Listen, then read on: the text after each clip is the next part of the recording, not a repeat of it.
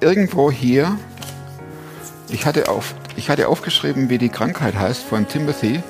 Timothy ist fünf Jahre alt und seine Mama ist mein Gast und spricht darüber, wie es war, als die Ärzte ihr erklärten, welche Krankheit ihr Baby hat. Der Krampftenor lag apathisch da und dann wurde festgestellt durch viele Untersuchungen, um welche Krankheit es sich handelt. Und sie spricht davon, was das für sie bedeutet, unter einer solchen Belastung zu leben. Mit einem Kind, das nicht reagiert und hört die Geschichte an. Das ist sehr herausfordernd und ich finde den Zettel immer noch nicht. Die Geschichte mit Miri ist die erste, die wir mit dem mobilen Studio aufgenommen haben. Mobilen Studio heißt, wir fahren mit dem Fahrzeug durch die Lande, ich sammle Geschichten, wir treffen uns, wir sprechen entweder auf einem Parkplatz oder in einer Fußgängerzone. Oder wie jetzt mit Miri in den Weinbergen. Bei so einer Premiere gerade da brummt der Ton. Und ich weiß nicht warum, es sind nämlich nur drei oder vier Minuten. Und nur auf Miris Stimme, also ignoriert das bitte und hört sowieso gleich auf. Ich sag's nur, wir sind unterwegs. Wenn ihr eine Geschichte zu erzählen habt, dann meldet euch. Alles weitere am Schluss nach der Geschichte von Miri. Klar bin ich einer, der gescheitert ist. Ich weiß nicht mal, was da läuft und was es ist. Ich bin in der Hinsicht im Moment ein bisschen privilegiert.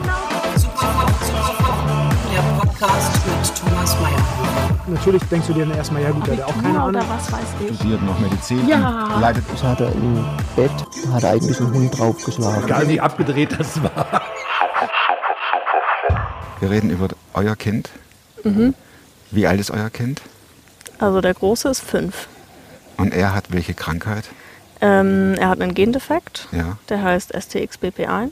S? STXBP1. Solche- Ja, der ist so selten, dass es da keinen Syndromnamen gibt. Deswegen, das ist das Gen, was betroffen ist. Das heißt STXBP1. Syntaxin-Basin-Protein. Das hört sich so ein bisschen wie R2D2 und so Zeug an, oder? Ich will keine Witze Nee. machen. Also du hast, du hast ein, du kannst es nicht mal nennen, benennen die Krankheit. Das ist so ein blödes Kürzel. Ja. Wusstet ihr das vorher schon, vor der Nee, Geburt? mm, mm. War alles klar und, Ja, war alles eigentlich ziemlich, ziemlich gut, ja. und wie war die Geburt? Normal, also dadurch, dass es die erste Geburt war, also es war jetzt nichts Auffälliges, arg. Mhm. Genau. Wann wurde festgestellt, dass er einen Gendefekt hat? Das war erst relativ spät. Äh, da war er pff, drei, vier Monate alt, fünf Monate alt ungefähr so in dem Dreh, genau. Aber also er hat ab dem vierten Lebenstag angefangen, Krämpfe zu haben und dadurch sind wir halt direkt wieder ins Krankenhaus. Für Leute, die jetzt mit dem Wort Krämpfe nur Wespen und andere Dinge in Verbindung bringen, ähm, wird dann das Kind steif und äh, ist unbeweglich, starr. Also bei ihm hat so angefangen, dass er ähm, mit den Armen gezuckt hat und die ersten paar Male ähm, auch ein bisschen blau geworden ist. Also er hat dann nicht geatmet. Genau, dann ähm, wussten wir erst gar nicht richtig, was das ist. Dachten, also haben erstmal Hebamme und so angerufen und dann, als er das zwei, drei Mal zu Hause gemacht hatte, sind wir sofort ins Krankenhaus dann gefahren. Genau. Aber es gab immer noch keine Diagnose. Nee, Krankenhaus gefahren, nee, das hat schild, geschildert, was Sache ist. Ja, die haben dann uns erstmal nicht geglaubt, haben ihn halt über Nacht dann da gelassen. Wir sind dann ohne ihn wieder nach Hause gefahren. Und ähm, dann am nächsten Tag, als wir kamen, ähm, waren wir dann morgens früh mit der Ärztin und da hat er direkt auch wieder gekrampft gehabt. Und die hat es dann auch gesehen und dann war klar, dass man erstmal, also es gibt dann immer Schemen, wonach man geht und dann wurde er halt medikamentös, wurde alles mal durchprobiert. Genau. Und nach drei, vier Monaten stand fest, dieser Gendefekt liegt vor. Ja, Nach also- unzähligen Untersuchungen oder wie? wie Ja, also wir waren monatelang, wochenlang im Krankenhaus, immer mal einen Tag zu Hause und dann wurde es wieder schlimmer. Ähm, dann waren wir ein bisschen länger zu Hause und auf der Hochzeit von meinem Bruder. Und da, also, da wurde es dann so schlimm, dass wir, da waren wir dann in Bremen, ähm, ins Krankenhaus sind und wir dann ein paar Tage später nach Heidelberg geflogen wurden. Was, was lief da in dir ab? Du siehst, dein, du, dein Kind war ein Vierteljahr alt, Mhm. du hast es in der Hand und Ihr werdet mit dem Hubschrauber geflogen. Welcher Film läuft da ab? Pff, Also ich glaube, in dem Augenblick denkt man über sowas gar nicht so richtig nach, sondern man versucht erstmal nur zu überleben. Also dieses Realisieren, wie schlimm es wirklich ist, kam erst, wie wir in Heidelberg ankamen, wo er dann erstmal drei Wochen lang fast in einem komatösen Zustand war, weil er erstens so zugedröhnt war von Notfallmedikamenten und halt in einem, also man nennt es epileptischen Status. Das heißt, drei Wochen lang mindestens hat ähm, er komplett einen Krampf gehabt und war halt wie im Koma, wurde halt beatmet und ernährt über Schläuche. Also ja, das war das erste Mal, wo man realisiert hat, wie schlimm es eigentlich wirklich ist. Dein Papa starb, als du sieben warst. Und jetzt sitzt du am Bett und guckst dein Kind an. Dachtest du in dem Augenblick, er schafft's nicht? Also ich muss ehrlich gesagt sagen, so schlecht wie es ihm ging, habe ich mir manchmal gewünscht, dass er es nicht schafft. Also es hört sich total krass an Hm. und ich glaube, manche Leute ähm, würden mir das jetzt zurück an den Kopf schmeißen, wenn ich sowas sage. Aber wenn du dein Kind da so extrem leiden siehst und du nichts dran ändern kannst und er ja auch überhaupt nicht am, also die ersten Lebensmonate überhaupt nicht am Leben teilgenommen hat ähm, und alles drumherum einfach unerträglich ist. Also wer mal ein bisschen länger im Krankenhaus war, der weiß, wovon ich rede. Da wünschst du dir manchmal einfach, dass das halt so oder so einfach ein Ende nimmt. Genau. Ja. Hast du da zu Gott geschrien und hast gesagt, mach einen Schnitt? Oder, oder, oder äh, hast du Ja. gesagt, Gott, jetzt ist gut? Ja, doch, tatsächlich. Also, ähm, ja, die Gebete verändern sich da. Also am Anfang haben wir echt noch oft so gebetet und auch mit anderen immer wieder gebeten, hier, betet doch für Heilung. Ähm, und irgendwann bist du einfach so weit, dass du einfach nur noch sagst, Jesus macht, dass es einfach aufhört. Hm. Also, weil man selber kräftemäßig nicht mehr kann und sich das einfach nicht mehr mit angucken kann. Wie hast du es gepackt? ich sitze hier. Du sitzt hier, schon Ja. klar, ne? Und du lachst auch und das ist äh, sehr erstaunlich. Ja. Aber wenn wir uns jetzt zurückbeamen in diese Zeit, Mhm. ähm, da ist dann die Frage schon berechtigt, wie hast du das gepackt, oder? Ja, also man schaltet halt so einen Überlebensmodus an. Und ähm, ich habe auch immer wieder gemerkt, dass wirklich viele Menschen für uns auch gebetet haben. Mhm. Im Nachhinein merkt man das erst so richtig. Du sagtest ja, du hast funktioniert, also Ja, genau. Maschine Miri. Genau. Ja. ja, ist unglaublich, was der Körper dann alles leisten kann. Das ist wirklich unglaublich. Und mit welchen Worten haben euch die Ärzte entlassen? Also hinsichtlich Lebenserwartung, Umgang mit ihm, all diese technischen, technisch, die man gar nicht hören will. Also als feststand, dass er den Gendefekt hat, ähm, weiß ich noch, dass die Ärzte ähm, erstmal meinten, dass sie überhaupt erstaunt sind, dass es ihm so gut geht, wie es ihm geht, dass er lebt.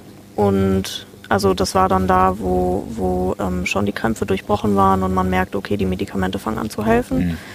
Und er auch tatsächlich mit vier Monaten das erste Mal gelacht hat und angefangen hat, was wahrzunehmen. Dich wahrzunehmen, auf dich zu Ja, reagieren. genau, Da genau. ging doch der Himmel auf, oder? Ja, also ich stand an seinem Bett und ich habe realisiert, dass er auf einmal giggelt, also gegrinst hat und so ein bisschen gegluckst hat. Darauf, wo man als Eltern eigentlich wartet. Ja, ja, ja, auf jeden Fall. Ja. Und ähm, ja, nach den ganzen Strapazen vorher, weiß ich noch, wie ich an seinem Bett stand und eine, eine Schwester stand gerade mit mir da. Und wir haben keine Ahnung, worüber wir geredet haben. Und dann, ähm, dann höre ich nur, dass er gluckst und auf einmal, also ich habe dann halt aufgehört mit ihr zu reden und dann habe ich total angefangen zu weinen und die Schwester hat auch, die haben das ja mitgekriegt, was vorher abging, hat auch total angefangen zu weinen und ist dann halt raus und hat das allen, hat allen anderen erzählt und alle waren, also es war echt total cool. Und du hast ihn rausgerissen aus dem Bettchen oder geht es, war das so? nee, der war so verkabelt. Ich habe dann halt zu ihm, bin zu ihm hin mit meinem Gesicht und ja. Wie heißt er denn? Darf man das fragen? Hm, Timothy. Timothy. Ja, Timothy. Timothy. Und dann seid ihr nach Hause. Und ein Foto habe ich gemacht. Ach, cool. Und ein Video, genau. Ja, Und er hat dann weiter gegickelt und genau. Ja, und dann hat es noch ein paar Wochen gedauert. Ich glaube ein oder zwei mindestens. Und dann durften wir das erste Mal wieder nach Hause für drei Tage. Ach. Bevor wir wieder mit Krankenwagen und Tatütata und. Notfallmedikamente ins Krankenhaus sind. Ja. Ihr hattet wahrscheinlich oder habt auch noch immer einen Notfallkoffer, oder? ja, genau. Wir haben immer so ein kleines Täschle. Ja. Und da sind mehrere Notfallmedikamente drin. Aber die mussten wir jetzt schon seit er knapp ein Jahr ist nicht mehr, also er hat seit knapp einem Jahr nicht mehr, seit er ein Jahr alt ist, nicht mehr so schlimm gekrampft, genau. Er wurde zwischendurch immer mal wieder zugedröhnt, weil Ärzte nicht wussten, dass er gar nicht krampft, sondern andere Probleme hat. Aber Wie war seine Entwicklung? Dann war er zu Hause und er wurde ein Jahr alt. er hat die ersten Monate, also so nach einem halben Jahr, ähm, hat er angefangen, auch motorisch ein bisschen Fortschritte zu machen. Also er hat ähm, mit knapp einem Jahr konnte er ein bisschen greifen zum Beispiel und konnte sich vom Bauch auf den Rücken drehen Mhm. und den Kopf ein bisschen halten. Habt ihr das erwartet, dass das geht? Nee, also uns wurde gesagt, dass ähm, die Lebenserwartung auch mit seiner schweren Epilepsie ähm, haben sich alle gefreut, dass er ein Jahr alt geworden ist. Miri, wie lebt man damit? Zählt man rückwärts? Wie meinst du rückwärts? Also jetzt sagen Sie zu uns, er wird noch ein Jahr alt. Bis er ein Jahr alt wird, ich, fiktiv, das sind noch 124 Tage. Nach einer Woche sind es dann nur noch 117 Mhm. Ach Tage. so, nee. Nach einer Woche sind es 110 Tage. Nee. Ja, nee, man, also man zählt nicht rückwärts, sondern man lebt einfach Im von Jetzt. einem Tag in dem nächsten. Liegt ihr Gott in den Ohren oder lagt ihr Gott in den Ohren? Halt halt uns das Kind, bewahr uns Timothy, mach jetzt mal was. Weil du sagtest ja am Anfang, äh, es ging nicht mehr darum zu sagen, hey, betet um Heilung, sondern das muss irgendwie Ja. schaffen so, ne? Ja. Hat sich das verändert, so dieses, diese Gebetseinstellung? Also ganz am Anfang haben wir wirklich viel gebetet und ich muss sagen, nachdem ähm, seine Diagnose kam, Dieses SX, STXBP1 genau, und uns halt gesagt wurde, was uns erwartet und wir uns halt auch mit ähm, den anderen Eltern weltweit vernetzt haben, wurde uns ziemlich schnell, man hat irgendwie innerlich resigniert, würde ich sagen. Mhm. Also was so Gebete angeht, ähm, das sagt auch mein Mann immer wieder, dass man ja auch so den Glauben, dass Wunder geschehen und so, dass man darum irgendwie nicht mehr bittet, weil man um Wunder gebeten hat, dass er gesund wird zum Beispiel, ähm, aber halt insofern nichts passiert ist. Hat es euch frustriert? Ja, auf jeden Fall. Also, ja, sehr. Auf der einen Seite hört man hier und da Ja, so spontan Heilungen ja und man selbst wartet darauf und nichts passiert. genau. Ja. Hattet ihr überhaupt eine Begegnung mit Gott in der Zeit? Also ich muss sagen, immer dann, wenn es uns besonders schlecht ging, habe ich Gott immer sehr intensiv erlebt. Also das muss im Endeffekt jetzt nicht irgendwas gewesen sein, dass die Umstände besser geworden sind, sondern einfach, dass ich erlebt habe, wo Gott mir Momente gegeben hat. Einfach so eine Stimme, ja, ich bin da. Aber trotzdem dieses große, ich erwarte Wunder von Gott und so, das, damit kämpfe ich immer noch total. Ringst du um ein Wunder oder? Ja, genau, dieses, dass andere Leute zu mir sagen, hier, glaub doch daran, dass Gott den Timothy heilen kann und er wird in diesem Leben noch laufen, lernen und so. Und du kriegst so einen Hals. Ja, und ich denke mir, nee, ich kann das. Also es, ich warte da jetzt so lange drauf und er fängt immer mal an, Fortschritte zu machen und dann kommt der nächste Schlag ins Gesicht. Und ähm, Jedes Mal zerstörte Hoffnungen. ja, genau, jedes Mal zerstörte Hoffnung und einfach jahrelang auf was hingearbeitet und dann ist es eh wieder weg. Also so an diese Art von Wunder, ähm, die nehme ich für mich auch ehrlich gesagt gar nicht mehr in Anspruch. Hat sich da dein Bild von Gott verändert? Ja, auf jeden Fall. Inwieweit? Ähm, also ich muss sagen, dass es gar nichts Negatives ist, ähm, sondern dass ich, dass mein Glaube erwachsener geworden ist und dass ich gemerkt habe und erlebt habe, dass ähm, ich nicht die großen Wunder erwarten muss, um trotzdem Wunder zu erleben. Und also für mich sind Wunder dann eher kleine Wunder. Also Zum Beispiel?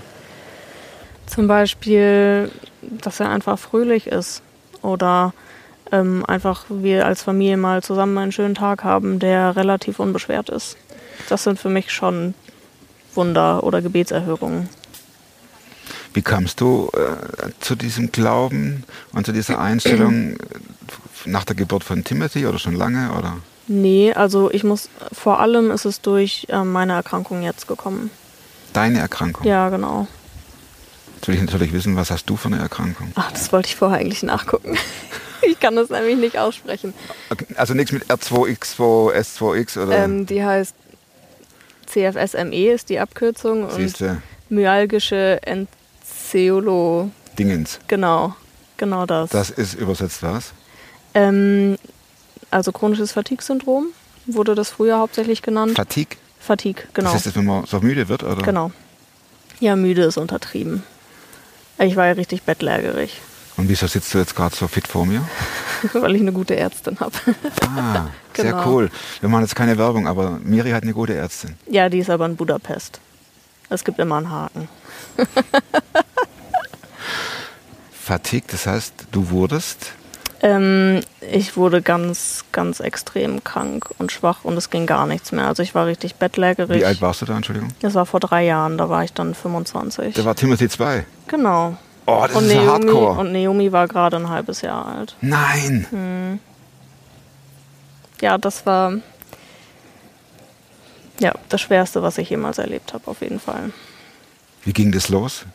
Also so die ersten Anfänge sind tatsächlich schon ganz früh gewesen, 2011. So die ersten kleinen Symptome, dass ich keinen Sport mehr machen konnte, obwohl ich früher Leistungssportlerin war. Ähm, und also richtig extrem geworden ist es, dass ich mehrmals ins Krankenhaus eingeliefert wurde und wirklich dachte, so jetzt ist vorbei. Ich hatte ähm, null Kraft mehr, ähm, konnte mir nicht mal mehr selber die Zähne putzen oder aufstehen oder kauen oder sprechen. Also es war wirklich ein vor sich hinsiechen. Und die Ärzte haben mir natürlich nicht geglaubt, auch von der Geschichte her, schwerkrankes Kind und so, meinten die halt, ich wäre psychisch krank. Meine Mama hat sich dann halt ganz viel um mich gekümmert. Ich war dann mehrere Wochen und Monate bei ihr mit unserer Kleinen. Timothy, bei deinem Mann? Bei meinem Mann, genau. Das waren ja heftigste Wochen. Ja, Wochen und Monate und Jahre, genau. In deinem Körper ging nichts mehr. Ja, es ging nichts mehr, ja. Und du hast zwei Kinder. Mhm. Eins ist behindert und das andere ist klein. Mhm. Mini. So what? Ja, das, ähm, man überlebt. Denjenigen, den es noch viel schwerer als mich getroffen hat in der Zeit, war mein Mann, weil der halt alles, alles, was ich nicht mehr konnte, machen musste. Stimmen musste. Der hat gearbeitet, der hat sich um die Kinder gekümmert, der hat sich um mich mitgekümmert, ähm, um den Haushalt. Also, genau. Wir haben uns dann halt ein Au-pair geholt und hatten auch viel Hilfe von außen. Die Ursprungsfrage, fällt mir gerade wieder ein, hieß ja, wie, äh, wie, Wie fandest du, nein, nein, nein, die Ursprungsfrage hieß, wie fandest du zu Gott? Oder wie, dein, wie, wie, wurde dein so. Glauben äh, Ja. stabil? Also, Und dann kam die, ich höre ja alles zum ersten Mal, Ja, ne? okay. aber das haut mir echt um. Also in den Momenten, wo ich auch oft dann keine Kraft mehr hatte zu reden oder zu sprechen, ähm, ich weiß noch, ich habe viele Abende und viele Nächte, während alle anderen schon geschlafen haben, ähm, auf dem Sofa gelegen, ähm, weil mein Körper halt überhaupt keine Energie mehr produzieren konnte, musste ich die ganze Zeit essen, ähm, weil nur 10% vom Essen halt angekommen ist in Energie sozusagen. Ähm, und habe ganz viel Worship gehört. Und ähm, ich habe jedes Mal gemerkt, dass Gott da ist. Also es waren teilweise nur ganz kleine Sachen. Ähm, aber jedes Mal, also meine Schwester nennt das göttliche Momente. Das ist halt, wenn du, wenn du nichts mehr hast, auf das du dich verlassen kannst, äh, merkst du, okay, ja, Gott ist da. Und das war für mich ein Riesensegen. Also ich bin noch nie so gesegnet gewesen in meinem Leben wie in den Momenten, wo menschlich gesehen nichts mehr ging. Und das ist total unmenschlich und abnormal. ähm, Übernatürlich. Übernatürlich. Und ich habe heute Morgen darüber nachgedacht, ich könnte allen denjenigen, also eigentlich könnte ich allen Menschen sagen, Mensch, seid froh, dass ihr nicht mit mir geendet seid, als mein Lebenspartner zum Beispiel, weil es einfach nur Leid bedeutet. Und gleichzeitig würde ich denen sagen, ich bin die gesegnetste von allen. Aufs erste Hören widerspricht sich das? Ja, Was, würde, was sagt dein Mann, wenn er diese Aussage hört? Die erste meine ich. Ja, das würde er hundertprozentig unterschreiben. ähm, ja, aber er merkt auch, dass ähm, Gott gleichzeitig natürlich unheimlich viel Segen auch schenkt und uns sehr innerlich auch wachsen lässt. und wir Dinge wertschätzen, die andere Menschen auf den ersten Blick nicht wertschätzen. Hast du da einen Deal mit Gott gemacht? Inwiefern? Heil, äh, lass es mir besser gehen und ich gehe für dich nach Tansania. Nee, das geht sowieso nicht wegen der Erkrankung. War ja nur ein Beispiel. Nee, also ich ähm, also manchmal ermutige ich andere Menschen darum zu beten, dass Gott in ihrem Leben wirkt. Und ich ermutige auch mich selbst immer wieder, obwohl ich genau weiß, dass es auch sehr wohl bedeuten kann, dass das auch Leid und Opfer mit sich bringt. Und trotzdem, also jetzt auch so im letzten Jahr ging es mir relativ gut wieder. Und ich habe gemerkt, dass ich Gott nicht mehr so intensiv begegne und spüre. Und innerlich wusste ich genau, dass Gott mich herausfordert, ihn zu bitten, äh, mir zu begegnen, obwohl ich damit rechnen kann, dass die Momente, in denen ich ihn am intensivsten spüre, wonach ich mich am meisten sehne, die Momente sind, wo es mir nicht gut geht oder wo Umstände ähm, nicht, nicht gut sind. Schöne Zwickmühle. Ja, genau. Menschlich gesprochen tendiert man ja da zu, lass mal so laufen, wie es Mhm. gerade läuft. Das ist aushaltbar. Ja. Nee, aber das erfüllt mich nicht. Also, sobald ich anfange, auf meine eigene Stärke zu vertrauen und selber was reißen zu wollen, sehne ich mich einfach nur nach Gott und danach, dass ich von ihm ganz abhängig bin. Kommt er dir da äh, spürbar nahe? Auf jeden Fall. Ist Ich kann das, Ja. ich glaube, man kann das, ich kann das nicht beschreiben, wie das dann ist. Ähm, ich glaube, sowas muss man selber erleben. Das sind einfach Momente, wo ich merke, dass mein ganzer Körper, meine ganze Seele und mein ganzer Geist auf einmal genau dort sind, wofür ich geschaffen bin. Das sind auch meistens Momente, wo ich dann zum Beispiel auf einmal Gedanken und Worte habe und die aufschreibe und das einfach nur von Gottes Größe erzählt, trotz allem Leid und allem Schweren, was drumherum gerade geschieht. Und wie geht's dir heute? Also ich habe jetzt schon länger keinen, keinen sehr schlechten Tag mehr gehabt. Genau. Ich krieg den Alltag gut gepackt. Ähm, ich kann, habe angefangen zu arbeiten. Ja. Also es ist immer noch so, dass ich längst nicht so fit bin wie ein gesunder Mensch. Aber auch sowas wie Fahrradfahren oder so ähm, kann ich mittlerweile wieder. Und das ist absolut untypisch für diese Erkrankung. Also die meisten, die das haben, die siechen bis zu ihrem Lebensende ähm, im Bett oder in einem sehr eingeschränkten Rahmen. Stellt da der Körper irgendwann die Funktion ein? Ja, du kannst halt, dein Körper kann keine Energie mehr generieren. Viele haben auch ganz schwere neurologische Probleme. Ähm, Viele können überhaupt keine Reize ab. Also alles, was Licht oder Lautstärke oder so ist oder auch Berührung. Ähm, und ja, es gibt auch einige, die dann halt auch relativ früh dann sterben. Wir sind ganz von Timothy weg. Ja. Wie geht's ihm denn mit fünf Jahren? Ähm, wechselhaft, würde ich sagen. Ich meine, er ist ja jetzt vier Jahre über der Zeit. Mhm. Mal ganz, ganz platt formuliert. Ja. Er lebt vier Jahre länger als prognos prognostiziert. Mhm. Wie muss man sich das vorstellen? Was, was ist er für ein Junge? Redet er? Nee. Also er kann nicht reden, er läuft auch nicht, er kann hoppeln, so wie ein Hase. Ähm, er hat halt einen sehr niedrigen Muskeltonus ähm, und viele medizinische Probleme. Also man muss sich das teilweise wie ein Baby zwischen vier und sechs Monate vorstellen, nur dass er in einigen Dingen noch darunter liegt und ein paar Dingen ein bisschen mehr als in dem Rahmen kann. Aber reden oder sich verständigen geht nur halt über Schreien, Weinen oder Lachen. Ähm, und der Alltag ist sehr herausfordernd mit ihm auf jeden Fall, weil man halt viele, viele Arzttermine hat, viel, was man organisieren muss mit den Krankenkassen und so. Ähm, wie kann man sich so einen Tagesablauf vorstellen? Wann wacht er morgens auf? Was macht man dann? Wie viel Uhr? Also das kommt drauf an. Ähm, manchmal wacht er sehr früh auf, so um vier oder um drei. Und schläft nicht mehr? Nee, also ähm, das ist immer schwierig einzuschätzen bei ihm, weil er halt auch Schlafmittel bekommt. Und sonst würde er wahrscheinlich gar nicht schlafen. Also er hat mal ein Jahr lang fast gar nicht geschlafen. Das war auch richtig gut. also, Das ist ja Folter. Entschuldigung. ja, das ist auch Folter. Das hat mein Mann auch hauptsächlich abgekriegt, weil ich halt in der Zeit auch noch nicht so belastungsfähig war.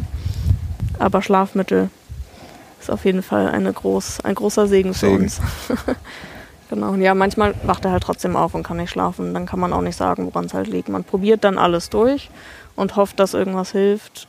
Er liegt ja wahrscheinlich auch nicht da und sagt gar nichts, sondern er Nee, der, will, also, will Kontakt genau, wahrscheinlich. Der erzählt, der, der quietscht und erzählt oder schlägt mit dem Kopf irgendwo gegen oder so. Und wo ist er gerade? Im Kindergarten. Yes. Ja klar, das ist Erholung, oder? Ja. Wie lange Ja. bis? 15, 14, 16 Uhr? Ja, bis 15 Uhr ungefähr. Ja, anders würde das auch nicht gehen. Das hält man nicht durch. Ja.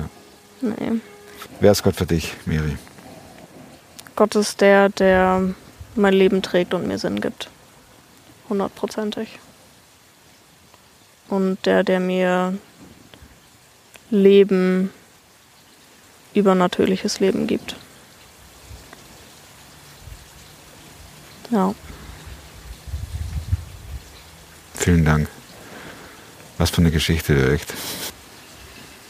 Ich habe noch vier banale Schlussfragen. Die machst du mit links. Na dann. Das erste ist, das habe ich gar nicht meinen, naja, vielleicht kriegen wir es auch so hin. Gibt es ein Buch, das du nicht nur einmal gelesen hast und wenn ja, welches? Die Chroniken von Narnia auf jeden Fall und Ja, okay. Eragon habe ich geliebt. Das Vermächtnis der Drachen. Ja. Das hört sich schon mal cool an, oder? Das ist super cool, das Buch. Das habe ich innerhalb von einer Nacht durchgelesen. Und die folgenden auch. Immer wieder.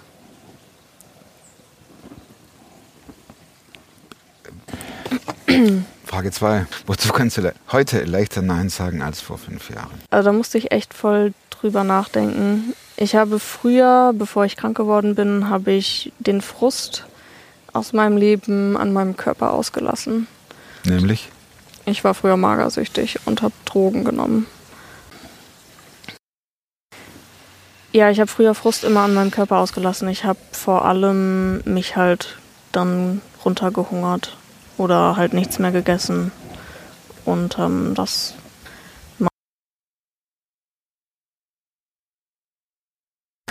kannst du machen, wenn du willst. Über ja. Magersucht? ja, Finger in den Hals? nee, das zum Glück nicht. Ah, das, okay. das konnte ich nie. Ah, Okay.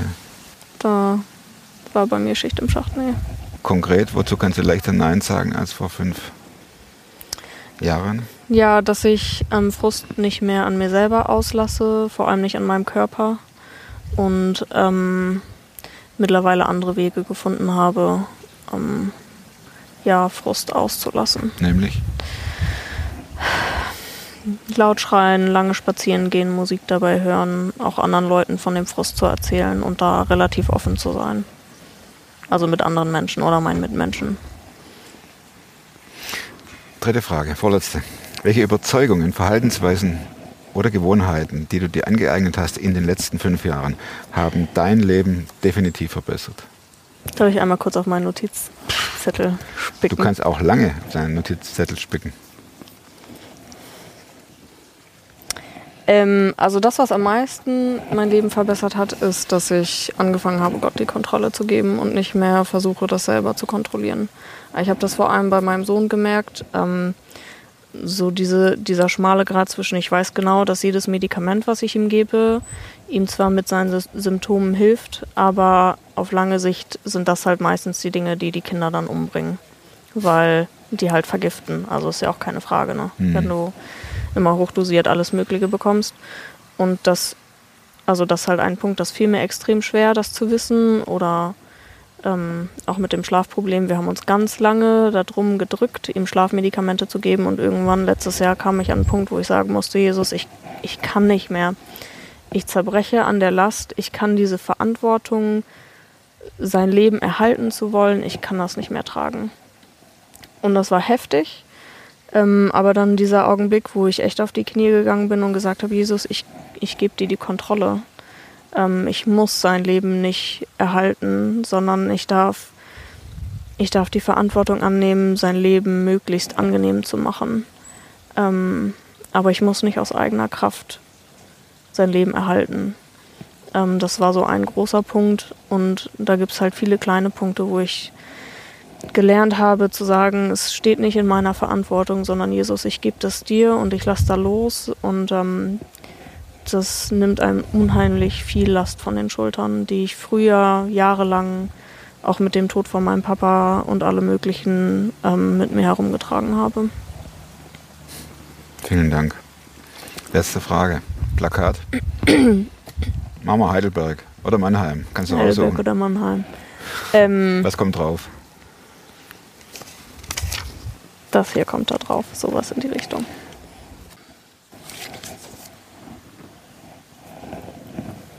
Für alle Nicht-Engländer unter uns. Ähm, Leben, Leben darüber hinaus und äh, über, äh, ewiges Leben, genau. Das ist genau dieser, dieser Zwiespalt. Jesus ist am Kreuz gestorben und sein Leben hat geendet und gleichzeitig, also es war die größte Qual, die man sich vorstellen kann und gleichzeitig hat das ein Leben in einer Dimension uns gebracht, die wir uns nicht vorstellen können. Hinterlasst der Miri dicke, fette Daumen für ihr Engagement, ihre Liebe, ihren Einsatz. Das sind ja viel mehr als nur eine Krankheit, die da zutage getreten ist, sondern dann ist dann ihre Krankheit dabei, dann ihre Vergangenheit und das haben wir ja erzählt, darüber machen wir eine extra Sendung. Hoffentlich dann ohne Brummen, hoffentlich. Nochmal zurück zum mobilen Studio und Superfrom unterwegs. So haben wir es nämlich tituliert, Superfrom unterwegs. Das heißt, ihr habt eine Geschichte zu erzählen, ihr schreibt und es kann sein, dass wir dann zu euch kommen und wir suchen eine Location raus, treffen uns dort und dann erzählt ihr. Brauchen wir nicht so lange anfahren und wir hören eure Geschichte. Schreibt info at superform.tv. Bin gespannt auf eure Rückmeldungen. Nächste Woche neuer Film und bis dahin werdet super fromm. Macht's gut. Bis dann.